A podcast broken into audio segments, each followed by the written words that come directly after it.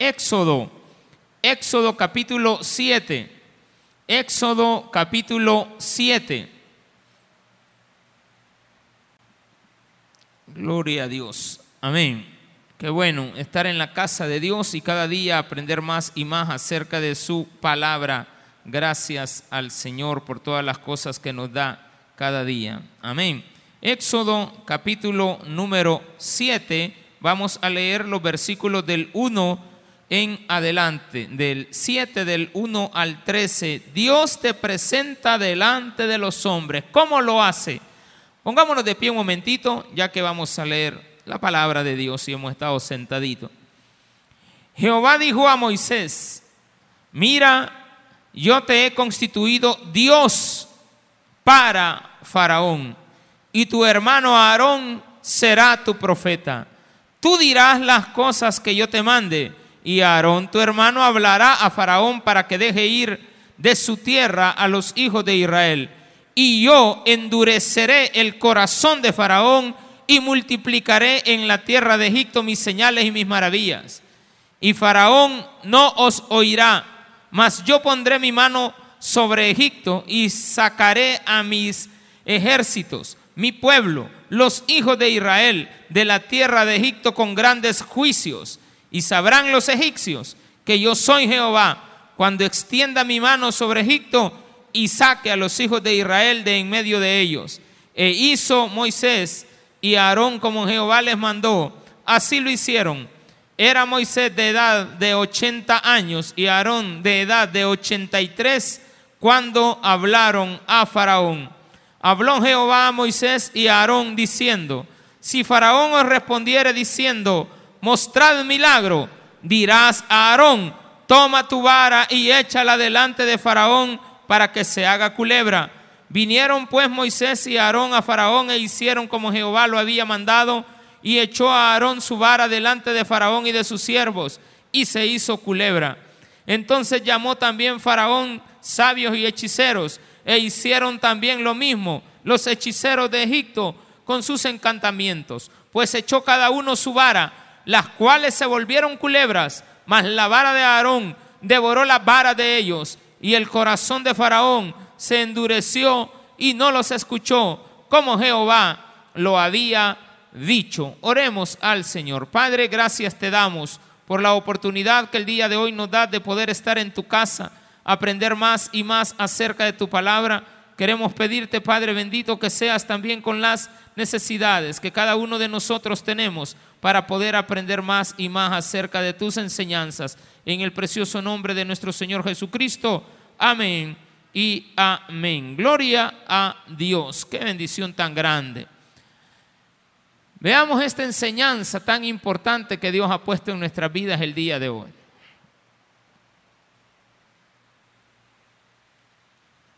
Dios te presenta delante de la gente. En este caso particular, como pastor delante de ustedes. Y Dios me los presenta a ustedes como congregantes. ¿Estamos bien? Pero ¿qué tal si Dios te presenta delante de otro hombre como Dios? Dios solo hay uno. Pero aquí dice que Él te presenta, eh, presentará a Moisés delante de Faraón como un Dios. La idea de Dios es derrotar los dioses. Y cada uno de los dioses de Egipto iban siendo derrotados por cada uno de los milagros que Dios hacía. Pero aquí viene algo muy, pero muy importante, algo que no estaba en la agenda, que te presente a ti como un Dios. Estamos hablando de Moisés. Cuando Dios le dice, te presentaré como Dios, es porque le está dando la autoridad de hablar, pero le pone el plan. Perfecto. Tú dirás y tu hermano Aarón hará lo que tú digas, en señal de que tú hablas y él obedece, y lo que tú le digas que haga, él lo haga, y todo lo que tú le digas que haga y él lo haga, se hará como tú digas. Mire qué importante esto. Pero resulta que al llegar donde Faraón, Faraón también mandaba llamar a sus hechiceros, él decía lo que tenían que hacer y ellos hacían y se hacía lo que Faraón les decía. Eran sus encantadores. Pero qué curioso es de que ahora vemos una pelea y es desigual. Porque estamos hablando de que el otro puso dos hechiceros o sus hechiceros y dos de ellos tiraron las, las varas y las varas se hicieron culebras.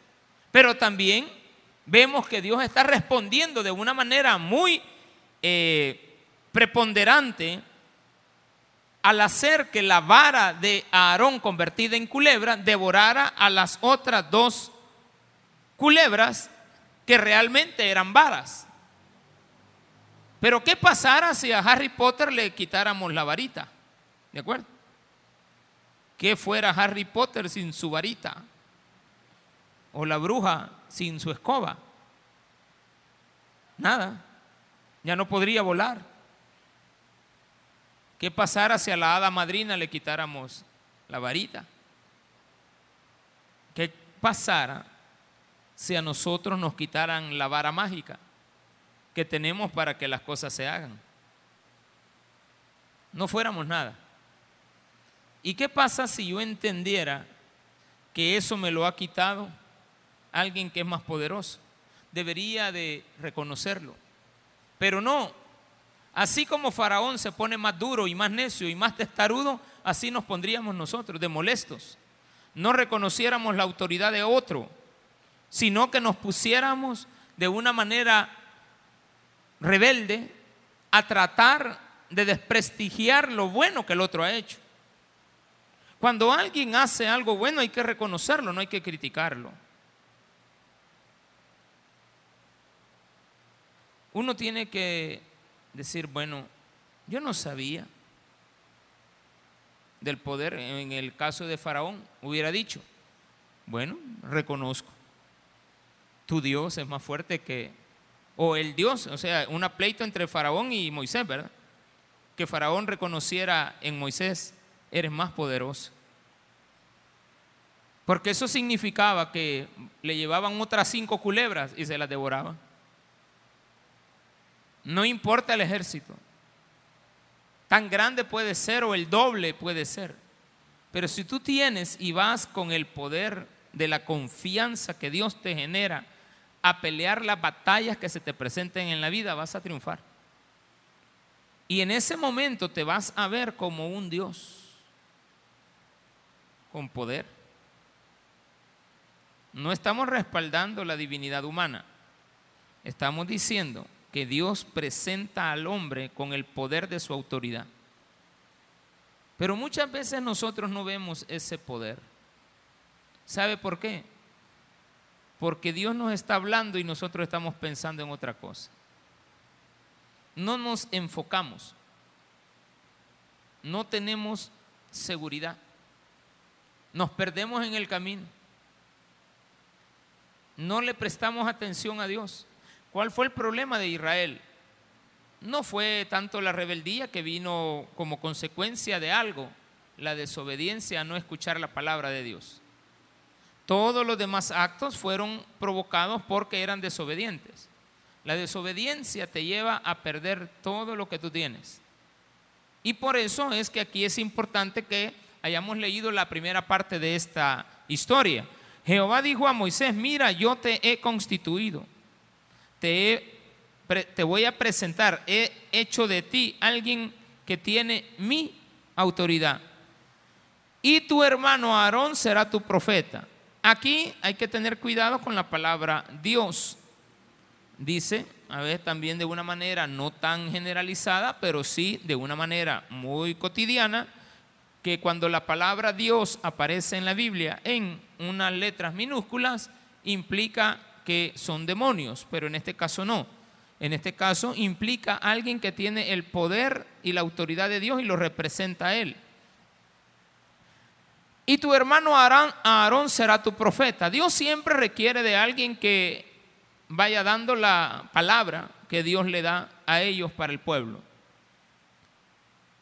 hay personas que aseguran que en esta época hay profetas. Los vamos a respetar. Si nosotros vemos la palabra profética como una realidad todavía en nuestros días, tendríamos que remitirla esta a la prédica de la palabra de Dios y que Dios utiliza a alguien para que dé la palabra. Eso nos hace predicadores, muy lejos de ser profetas, porque estamos leyendo su palabra, no oyendo su palabra para poderla decir. El profeta era un portavoz que traía esperanza. El apocalíptico no da esperanza. El mensaje de Apocalipsis es fatalista. No hay retroceso. Así como dice, se va a hacer. He aquí las cosas viejas pasaron y he aquí otras son hechas nuevas. Eso es no un profeta, eso es un apocalíptico, porque nos dice, esto ya se acabó y hay que volver a comenzar. Borrón y cuenta nueva, una nueva nación, la otra quedó en el pasado, he aquí, son hechas nuevas. Tierra nueva y cielo nuevo, la tierra vieja pasó. Mensaje profético si te arrepientes, voy a hacer que tus pecados negros sean rojos, en rojos sean emblanquecidos. Está dándome esperanza. Se enfermó Ezequías, clamó a Dios y le mandaron un mensaje profético donde la condición de él tuvo un cambio, pero no un cambio fatalista, sino que cambió la, posición porque hay esperanza de recuperar un hogar, no tirar la toalla. Dios va a restaurar, Dios va a volver a levantar. Pero cuando decimos que muera tu viejo hombre para que nazca uno nuevo, es un mensaje apocalíptico. Entonces lo que Dios está mandando es un mensaje todavía de esperanza. Porque no le dice a Faraón, a, Moisés que le diga, hasta aquí se acabó todo y ya no hay marcha atrás. Voy a darle oportunidades a Faraón. Faraón va a ir endureciendo su corazón porque yo conozco que él es una persona necia. Los necios no tienen esperanza. Los necios están muertos en sus delitos y pecados. Los necios no hacen caso. Los necios no entienden. Faraón es la tipología del necio, que aunque se le da un mensaje de esperanza, lo vuelve apocalíptico. Aunque se le da una salida, él no la percibe. Aunque usted tiene la solución en sus manos, usted nunca la ve. Entonces, lo que nos está enseñando esto es de que las personas que no quieren escuchar, entender o aceptar el poder, la autoridad de Dios van a perder. Tarde o temprano perderán y más temprano que tarde. Porque las cosas se aceleran. Cuando tú eres una persona necia, en lugar de retardar la ira de Dios y se manifieste su misericordia, empezamos a actuar de tal manera que provocamos a ira a aquel que puede llegar a tener misericordia de nosotros. Si la policía lo para y usted se pone bravito, hombre, va a perder la paciencia. Más en esta época. Usted no puede andar de rebelde en la calle. Hay unos jóvenes, jóvenes, se pusieron a amenazar a unos muchachos a la salida de una escuela allá en Berlín o no sé qué lugar de, de, de, de Usulután o de Morazán, no sé. Metido usted va, pastor, y no pone atención, va, algo así va, algo así. Pues sí, va, cuente bien la historia, pastor, ¿dónde es? Pues en Morazán o en la Unión A, saber, hermano. No me importa, en cualquier lugar. Lo que sí sé que medio quizás estaba entre más que allá que para acá, la noticia que estaba entendiendo es de que estos jóvenes estaban amenazando a otro muchacho. E inmediatamente pues son capturados. No se puede andar bromeando ahorita. Ahorita estamos de que usted le pega un pescozón a alguien y lo sacan en las redes sociales lo van a traer. Y vamos a encontrar el carro parqueado en el taber de Apopa, ¿de acuerdo? Se hacía pasar por pastor. no, mi hermano, está ahí. ¿qué sería ese mensaje fatalista? Porque yo no haría caso. No entendería que tendría una oportunidad, como todas las tenemos. Cuando Dios nos está hablando por medio de su palabra acá en la iglesia, recuerde que es un mensaje todavía de esperanza. Cuando Dios te hable, cuando ya estás en las últimas y ya no haya retroceso. Y lo que hizo con Faraón, que fue al final quitarle la vida a su hijo. Porque él no quería dejar ir a su hijo. Dios le dijo, deja ir a mi hijo. Y no lo quiero, no lo quiere dejar ir y no lo quiso dejar ir y no lo dejó ir. Entonces Dios le quita al hijo de él. ¿Se acuerdan de aquella escena que veíamos que donde Dios le dice, dile que deje ir a mi hijo? Y él, Moisés, no hizo caso y se fue con sus hijos. Gerson Eliazar y Eliazar.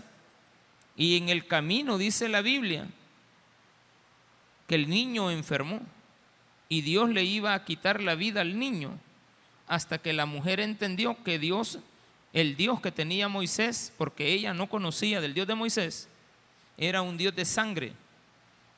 Y hace, agarra un pedernal y le quita el prepucio al niño y agarra el prepucio del niño y se lo tira al marido y le dice, ahí está tu Dios de sangre. Y él entendió y dijo, bueno, esto va serio. Esto no es una broma. Dios va con todo aquí. Si usted no tiene cuidadito, mi hermano, y usted no hace caso y usted ve como broma la aplicación de, la, de lo que escucha de la palabra de Dios. Si usted toma a broma la aplicación de lo que escucha de la palabra de Dios, usted va a ser una persona que va a tener que pagar las consecuencias al final de los días, como un mensaje fatalista que llegó a tu vida el día que pudiste haberlo aceptado el mensaje y cambiado la historia de tu destino. Porque el destino uno lo arma. Dios pone a que escojamos. Y Él quiere que escojamos el bien y el, el bien y la vida. Por lo tanto, voy a ser una persona que escoge lo correcto. Voy a dejar aquellas cosas que me dañan para seguir los lineamientos de Dios. Estoy cambiando mi destino, porque mi destino era vivir o morir, pero escogí la vida. Es una decisión mía, pero Dios me pone los caminos. Es cierto que Él conoce todo lo que sucederá en el futuro, pero Dios pone delante de mí una decisión. En esa decisión Dios sabe cuál voy a tomar. Entonces Él me envía por un camino, según lo que yo escogí allá me ve Dios en el camino que yo escogí. Pero yo pude haber escogido el otro. Entonces Dios se equivocó. No, Dios también me ve allá. Entonces, ¿qué es lo que tengo que hacer yo? Saber que si Dios ha derrotado la posibilidad de dos caminos, solamente queda uno. Porque Dios le quitó la posibilidad a Aarón de escoger. Trajo dos culebras. Y todo en la vida es dos caminos. Si no, pregúntele a Erika Estrada. Habían dos mujeres y un camino. Doña Laurita y la otra muchacha, que ya falleció, creo. Pero había que escoger. Y usted está ahí que no, que las quiere a las dos. No, usted escoja un camino. Escoja a Cristo. Si Faraón escoge a Cristo, su vida cambia. Tuviéramos la historia de Faraón con esa desgracia, no. El pueblo de Dios siempre hubiera salido de la cautividad y hubiera llegado a la tierra prometida. Porque ese es un camino trazado por Dios que no puedo modificar. ¿Escuchó eso? El recorrido que iba a tomar el pueblo de Israel ya estaba trazado por Dios. el camino que pudo haber sido diferente es el de Faraón. En ese caso, Dios le da una decisión, pero Él no requiere la decisión de Dios. Y por lo tanto, muchos de nosotros cometemos el mismo error de Faraón. No estamos excluidos de no hacer los mismos errores que otro ha cometido. Dice el versículo número 11, entonces llamó también Faraón a sabios y hechiceros e hicieron también lo mismo los hechiceros de Egipto con sus encantamientos. Pues echó cada uno su vara, las cuales se volvieron culebras, mas la vara de Aarón devoró la vara de ellos. Y el corazón de Faraón se endureció. Ahí está la explicación de lo que acabamos de decir. No los escuchó. El corazón de Faraón, si hubiera escuchado, no se hubiera endurecido. ¿Se da cuenta que hay un elemento muy importante en la obediencia que es escuchar? ¿Cuál fue el problema de Faraón? No escuchar. Y usted escucha, hermano. Usted oye. Usted presta atención. ¿Cuántas veces le decimos que preste atención? ¿Cuántas veces viene a sentarse y se descuida un tantito, un minuto, y en ese minuto no prestaste la debida atención y por ese descuido vas a tener que desviarte, aunque sea un grado, del destino donde estaba determinada tu vida? Y por lo tanto, por un grado que te desvíes, recuerde que al final del camino ya va a estar en otra dirección. No puede usted desviarse. Tiene que seguir, y voy a decir esto, la senda de Dios. Hay sendas rectas. Ninguna senda es recta. Son veredas. Una senda es una vereda, no es recta nunca pero jamás una vereda o una senda tiene que ser recta. Porque lo que hace ella es llevarte por el camino más largo, pero donde no tiene peligro.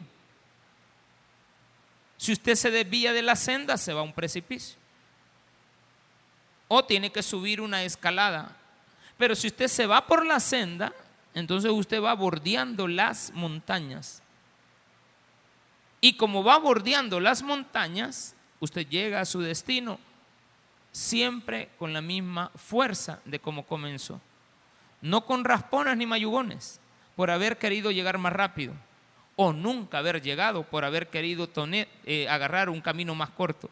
Las sendas no son rectas.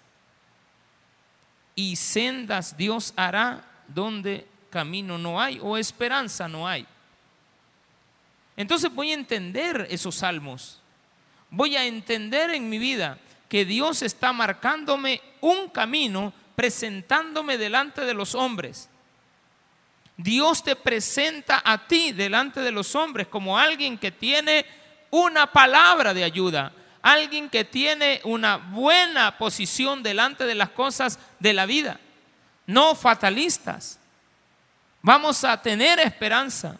Vamos a seguir adelante. Tenemos ratitos que yo tengo años de estar pensando en esto, ojalá que, pero que no se dé, pues que siga liberando la tierra de a poquito los temblores. Y yo prefiero que esté temblando de a poquito todos los días si quiere, pero no que nos manden un terremoto un día de esto. Porque no estamos para un terremoto. No, no, no agarren a broma lo que hace muchos años el mundo tomó a broma una, un coronavirus, una fiebre, la fiebre española. La tomaron, a broma. No era española, va, era americana. Comenzó en América del Norte, en una estación de militar. El cocinero agarró la enfermedad. Y el cocinero se enfermó y no se presentó a la, a, la, a la revista, a la revisión de la tropa. Y cayó enfermo. Y ahí comenzó la Primera Guerra Mundial y mandan a todo este ejército para allá, toda la gente abrazándose. cuando venimos a sentir 50 millones de muertos. Y en aquel entonces se usaron mascarillas. Hace 105 años. Pero no tenían las KN14. Ay, no tenés con filtro. Te voy a dar con tu filtro, ¿viste? Ah, yo quiero la KN94, esa sí, ¿verdad? Que igual a la que yo uso. Pero antes no era así. La gente usó de, de tela y se enfermaron. Y a veces la gente se descuida. Gracias a Dios ha pasado la pandemia porque hoy tenemos vacunas, pero hay gente que no se quiso vacunar. Hoy podríamos estar todos aquí sin mascarilla, porque ya creo que el 99.99 de ustedes ha de estar vacunado. Yo también estoy vacunado. ¿Qué hacemos ahí? Escuchamos un mensaje y lo tomamos a serio. Lo tomamos como verdadero. Y decimos, bueno, vamos a protegernos. Vamos a protegernos con una mascarilla o nos vamos a proteger también con las vacunas. Y vamos a tener que usar desinfectantes. Y vamos a tener que usar un poquito de alcohol gel. No ocupe mucho porque es muy dañino. El problema de usar mucho alcohol gel es de que este, se dañan las uñas. Entonces usted tiene problemas. En la cutícula tiene problemas. Eso está comprobado. Entonces usted tiene que saberlo usar en las manos, secarse rápido, lavarse las manos, que es lo mejor, con jabón. Pero no hacemos caso. Y Dios en su palabra nos da leyes también para poder tener eh, cuestiones de salud que pueden ser prevenidas. Pero estos hombres no hicieron caso. Presentan a los hombres delante, Dios presenta a los hombres delante de ellos como Dios. Es decir, llevando su palabra. Y nos convierte en lo que en el Antiguo Testamento se le llamaba profetas. No lo somos. Somos predicadores de su palabra porque la hemos leído. Si la oyéramos, si la dijéramos, sí. Pero eso ya pasó. El Espíritu Santo está relatado en el Nuevo Testamento, en, toda la Biblia. Y por lo tanto tomamos su palabra, igual que usted la puede tomar. Yo cuando le vengo a decir las cosas, usted las puede haber leído. Entonces ya no se vuelve un mensaje profético.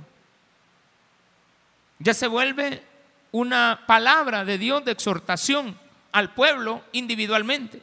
Leamos lo que dice el versículo 14, 8, eh, perdón, del 8 al 13.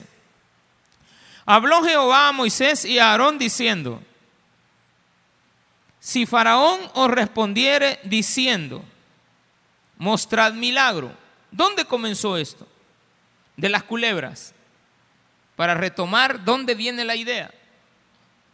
En que el mundo te va a pedir una prueba. Mostrad el milagro. Esto es la vara de Aarón que él tenía en su mano, pero no sabía lo que podía hacer con ella. Una vez Dios le había mostrado eso, pero a Moisés. Y le dio tres señales. La de la vara, la de la mano y la del niño, Eliezer. No era solamente una señal, esas son señales. Pero Faraón quería un milagro. Cuando Herodes le pidió a Cristo la prueba de un milagro, no se la dio. Habían tantos milagros. Y queremos el nuestro. Dios, en la, cuando lo vemos a Jesús, no está sometido a esa autoridad. No tiene por qué. Porque es algo que no va a convencer. ¿Cuántos de los que estamos aquí sabemos de personas que han recibido milagros y no han venido nunca a los pies de Cristo? Ahí está la muestra. Quiero un milagro. Y le hace el milagro de la culebra. Pero como no quiso hacer caso, Dios le manda la primera real, la plaga de sangre, pero no de ensangrar a las personas, sino que del río. Y el río es un afluente de vida. ¿O no? ¿De dónde tomamos agua, hermano? De un río que lo hemos contaminado y nos toca que estar gastando demasiados recursos para potabilizar el agua. El agua potable es cara. Ya no digamos si se trata con el sistema de osmosis. Es mucha más, es muchísimo más cara.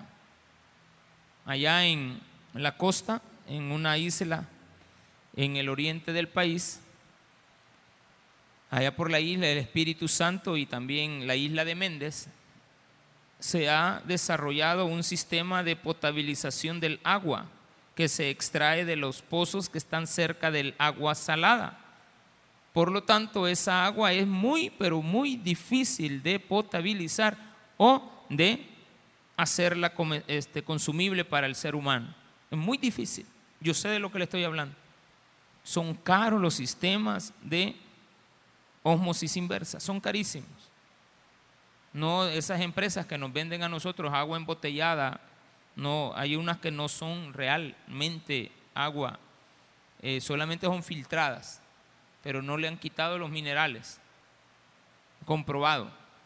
No pueden gastar tanto, tienen un mercado tan grande que no lo van a hacer. La inversión es demasiado grande pero al menos hacen el intento de agarrarla, potabilizarla y entregárnosla a nosotros filtrada. Y eso ya, con eso cumplen los requisitos básicos. Pero cuando nosotros necesitamos de un río como un afluente de vida, porque las, las comunidades se ubican a la par de los ríos, todo el ser humano siempre ha buscado el río para poner sus ciudades, por eso es que las ciudades en el mundo son más populosas a la orilla del mar. Son pocas las ciudades que están en los centros del, del planeta donde hay menos tierra. Todas están cerca de un río o de un lago o están cerca de un afluente. Entonces, como no haces caso, Dios te quita los recursos y te va a quitar uno que es muy vital, el del agua. Dice en el versículo número 14, entonces Jehová dijo a Moisés, el corazón de Faraón está endurecido y no quiere dejar ir al pueblo. Ve por la mañana a Faraón, he aquí que él sale al río. Y tú ponte a la ribera delante de él y toma en tu mano la vara que se volvió culebra. Ay, apareció otra vez con la misma vara. El faraón dijo, ay, estoy bañándome. Y quizás el faraón estaba así medio, no, no tan rápido para ir corriendo, ¿verdad? Y este hombre trae esa culebra por ahí porque él ya no miraba la vara de Aarón, ya no tenía una culebra. ¿Qué miraba Faraón en la vara de Aarón?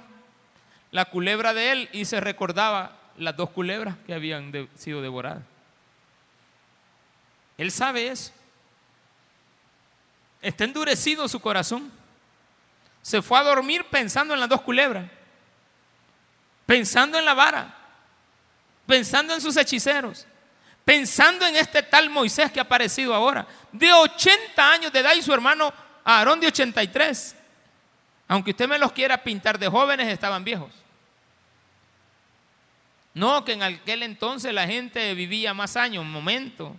80 años en 80 años. 80 años son 80 años. Que Dios le permitió a ellos vivir 120 es porque los necesitaba. Y como Dios te sigue necesitando, ahí van otros 10 años más de vida. Porque si Dios te necesita y tú a los, póngale, 60 años de edad, decides darle tu vida a Dios y Dios tiene un propósito a partir de ahí contigo, Dios puede alargar tu vida, tu vida y llevarte hasta los 100. Y, si ese es el propósito de Dios, te da más vida. Y si todavía te quiere tener vivo otros 20 años, te da 120. Y si todavía te quiere tener vivo, te da 20 más, 140. ¿Hay algo imposible para Dios? No. No hay nada imposible para Él. Y te puede empezar a mantener así como tragaño, va. Porque hay gente tragaño, va. Yo no sé si la niña que pasó, Nicole, tiene más años, hermano, pero si Masito no, nos agarra con el palo de, ¿cómo se llama? De, ¿Qué fue lo que presentó Nicole? El, el, el, Yo ya sentía ya que me lo tiraba y, esta, está hablando como que es pastora, dije yo. Esta está buena, dije yo, para que me sustituya. No, esa, esa sí que está buena. Esta, va a ser predicadora. Seguro va a tastasear al marido. No, lo va a poner quieto y ¿qué? Pues va a agarrar. yo ya sentía que agarraba el plato ese. Yo mejor me agaché. Dije, no, está, está, bien venido seria. Dije. Y salió con el palo y el cimacito revienta al que venía para arriba. Seria, va. Bien posicionada segura de sí mismo.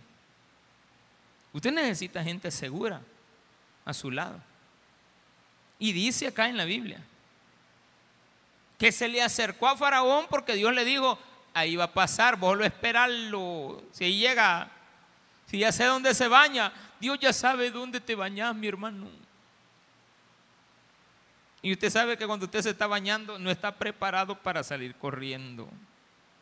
Volviendo a los terremotos, yo siempre le digo al Señor que no tiemble mientras me esté bañando, Señor. Que haga terremoto cuando yo ya esté vestido. Hasta los zapatos tengo que estar, ya, ya con los zapatillos puestos, ya, dele.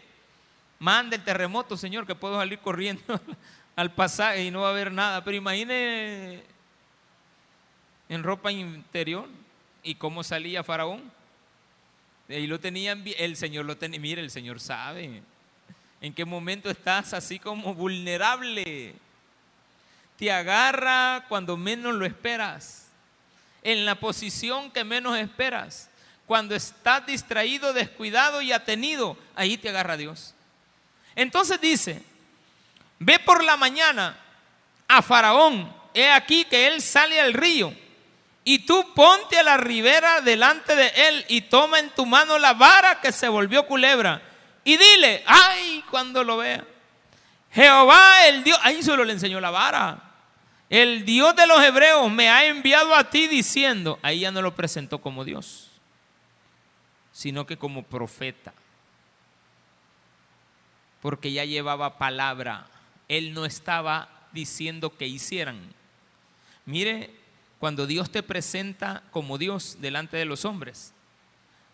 Tú hablas y los demás hacen lo que tú dices. Aquí cambia la escena y manda a Moisés y le dice, dile. Eh, está siempre Aarón, está tomado en cuenta, no se preocupe por Aarón. Pero dice así, dile,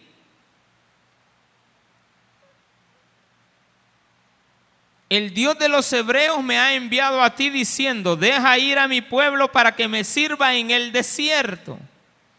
¿A dónde querés que vaya, Señor? Ay, yo creí que a Las Vegas. Me dice un día de estos un primo. ¿Qué tal? Le digo, ¿cómo estás? Este, mira, no te pude contestar que andaba por Las Vegas. Él vive en Los Ángeles. Y se él tiene una empresa y se mueve por toda esa zona. Y, tener cuidado, le digo. Deja de andar en Las Vegas. Y me dice, tremenda esa ciudad, va. Me sí, tremenda. Le. No te voy a mentir, Julito, me dijo. Este, pero no andaba trabajando. Me. Ah, te entiendo, le, tener cuidado. Dios te ama. Le dije toda esa frase que le estoy diciendo a usted. Dios te ama. Te tiene con bien. Cuídate. No volvás a ir. ¿Ya fuiste, va? Sí, no volvás. Ayer vi a otra hermana mía que ha subido una foto de Facebook. Ella casi no sube nada, fíjense. Esa no sube nada de ella. Y ayer subió una y atrás hay un rótulo que dice Las Vegas. Pero esta no me ha hablado para decirme, mira, anduve por ahí. No estoy diciendo que ande siendo nada bueno, pero la referencia no es buena. Es como cuando te tomas fotos en traje de baño en la playa siendo hermano. Mire, vaya al mar, hombre, pero obsérvelo. Admírelo. Oiga el sonido de las rocas. Oiga el sonido del mar. Vea su inmensidad. Dele gracias a Dios. Admire el mar. Súbase a la Chicago y mírelo desde más arriba. ¿De acuerdo? ¿Cómo? No, no es Chicago. ¿Cómo se llama? A ver cómo se llama la tontera. Pero es una, una góndola ahí que está para arriba y para abajo. Bien bonita se ve en la imagen. Un día de esto pasé cerquita. No, la vi bien porque no se ve de fuera. Pero sí se ve que el lugar está muy bonito. Muy, muy familiar. ¿Sería malo ir? No. Admire las cosas que Dios nos da. Un río es algo para admirar, pero también es un lugar donde Dios te puede dar una sentencia. Moisés no ha llegado a bañarse al río. Moisés ha llegado a dar la palabra al que se está bañando en el río. Siempre hay que aprender. Hay que buscar el mensaje. ¿Dónde está la, la curiosidad de esto? Así ha dicho Jehová en el versículo 17. En esto conocerás que yo soy Jehová. He aquí, yo golpearé con la vara que tengo en mi mano el agua que está en el río. Y dijo Faraón, me va a salir una anaconda. Se va a hacer cocodrilo este animal. No, se convertirá en sangre. Era peor. Porque si se hubiera convertido en una anaconda, pues sale corriendo y aunque sea chulón hubiera aparecido allá en el templo, allá por, allá con la nefartitis hubiera estado, pero, pero no hubiera habido problema, hermano. Sin embargo, cuando la convierte en sangre, se te acaba tu recurso. ¿De dónde vas a lavar la ropa? ¿Dónde te vas a bañar? ¿Dónde vas a tomar agua? ¿Dónde van a tomar agua tus animales? ¿Dónde vas a tomar agua para los sembradíos? ¿Dónde van a tomar agua tu familia? Todo se daña. Porque la sangre no es comestible, ¿verdad? Que a usted le guste chupar sangre es otra cosa. Usted se siente vampiro. Porque a veces los hombres aparecen aquí con... Ay, dije yo, ya se lo quisieron hartar, dije antes lo que usábamos era unos pañuelos y nos decían que no echáramos azúcar. Allá estaba el pastor echándose azúcar. Nada, hermano. Más rojo me ponía. Pastor, usted, nada, no, no me crea todo lo que digo. Pero así es. Porque la que no es tu mujer te quiere dejar marcas.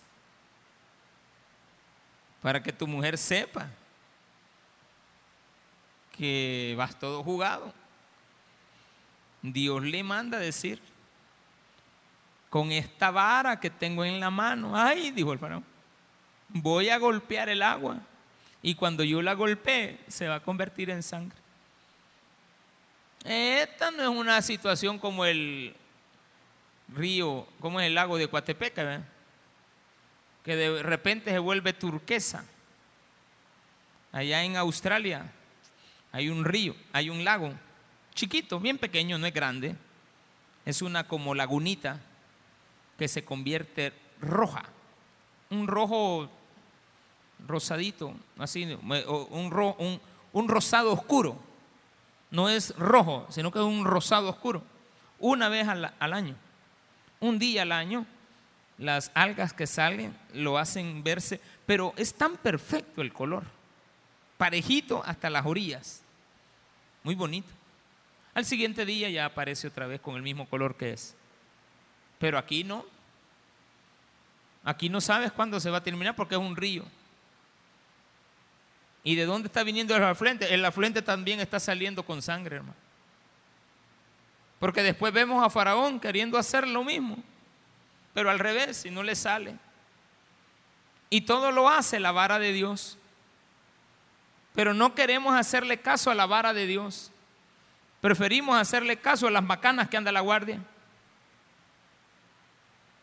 Preferimos que nos ponga quieta la guardia y no nuestra nana, nuestro padre. Las enseñanzas que se te dan en la iglesia. Al ratito salir de aquí a hacerlos todos los errores que se te dijeron que no cometieras. Eso es faraón, que no hace caso, por más que le digamos.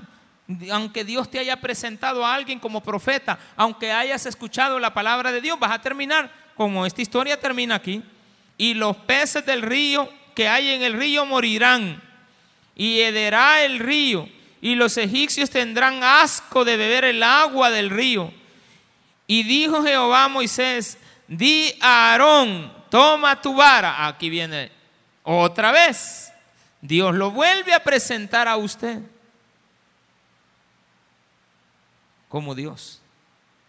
Dile a Aarón, y viene Aarón, Toma tu vara y extiende tu mano sobre las aguas de Egipto, sobre sus ríos, sobre sus arroyos y sobre sus estanques y sobre todos sus depósitos de aguas para que se conviertan en sangre y haya sangre por toda la región de Egipto, así en los vasos de madera como en los de piedra.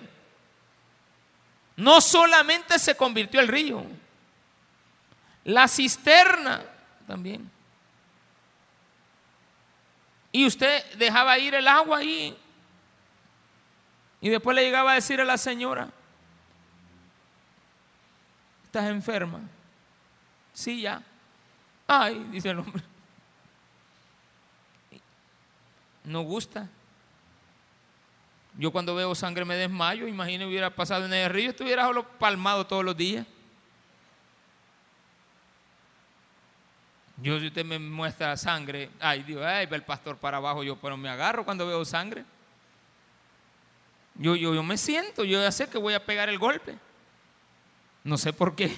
Yo, ay, pastor, domine eso y que quiere que lo domine y siempre me, pasa lo mismo. ¿Cómo que yo quiero? No, y cuando y todavía digo, me voy a desmayar, ¡pum! Y pues cuando digo me voy a desmayar, ya pego el somotán ahí. Gracias a Dios siempre digo. Y el que sabe me detiene. La última vez me pasó allá en Nueva York, en, el, en, la boda de mi hermana. Yo todavía le dije a mi esposa, me voy a desmayar. Ay, cuando viene gente. Estaban los paramédicos encima de mí dándome aire. Ya habían mandado de mala ambulancia. Yo estoy en el cielo. Ya cuando uno vuelve a la realidad, ay Dios, dice. Un día esto un hermano estaba soñando cosas bonitas. Cuando despertó, vio a la misma señora. Ay Dios en la misma realidad. Digo, está bien, no hay problema.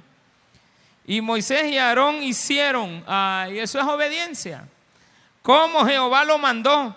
Y alzando la vara golpeó las aguas que había en el río en presencia de Faraón y de sus siervos. Esto tenía que ser delante de Faraón. No es que de repente apareció el agua así. Es delante del que no cree, delante del rebelde. Delante de él van a pasar las cosas. Y dice, todas las aguas que había en el río se convirtieron en sangre. No es que parecía sangre, no eran algas, era sangre. Asimismo los peces que había en el río murieron. ¿Cuántos? Todos. Pastor, y no había así boca colorada. No, mi hermano. Ay, yo iba para el mar allá a que me hicieran un, un latito bien rico un día de estos, mire allá. Dicen que han abierto unos restaurantes en medio del estero de Jaltepeque. Vaya hermano, no hay problema. Dele con todo. No va a pasar nada. Ay, seguro el pastor no va a aparecer ahí Moisés con una vara y diciéndome, porque no me hiciste caso. No, no va a pasar nada. Asimismo los peces que había en el río murieron y el río se corrompió tanto que los egipcios no podían beber de él. Y hubo sangre por toda la tierra de Egipto. Y los hechiceros de Egipto hicieron lo mismo. Miren, queriendo igualar a Dios, no aprendieron. Ya no tenían varas. Ya no tenían varas, ¿verdad? O quizás acababan de ir a agarrar algunas, pero no funcionaban bien todavía. No estaban bien afiladitas. Y los hechiceros de Egipto hicieron lo mismo con sus encantamientos. Y el corazón de Faraón se endureció y no los escuchó como Jehová lo había dicho. Y Faraón se volvió y se fue a su casa y no dio atención tampoco a esto. Y en todo Egipto hicieron pozos alrededor del río para beber, porque no podían beber de las aguas del río. Y se cumplieron siete días después que Jehová hirió al río. Exactamente los siete días que tardaban en abrir el pozo. Una semana duró esto. Ya después ya no había más sangre. Una semanita. Una prueba. Yo no sé cuánto tiempo quieres tú que dure ese endurecimiento de tu corazón. Porque ahora Dios viene con otra plaga. Y si no entiendes, viene con otra. Eso fue con el mundo. Pero al pueblo de Dios le dice, si tú endureces el corazón tuyo delante de mí, tú que eres mi hijo, voy a multiplicar siete veces las plagas de Egipto en ti. No va a ser una semana, sino que son siete. Y no se te va a morir un hijo, sino que todos. No se va a calmar la situación porque con nosotros Dios es más fuerte para tratarnos. La mano de Dios es más dura en cuanto a disciplina. Los otros es exterminio. Un solo mamellazo le da y se mueren. A nosotros nos muestra su misericordia, pero eso se puede aplacar cuando nosotros somos obedientes. Si usted es obediente delante de Dios, olvídese de todo lo que le he dicho. Dios estará con usted. Así es de que hágale caso al mensaje de la palabra de Dios. Si Dios te está mandando un mensaje, tómalo como palabra de Él, porque Él es Dios y no hay nadie que se iguale delante de Él. Démele un fuerte aplauso a nuestro Señor Jesucristo.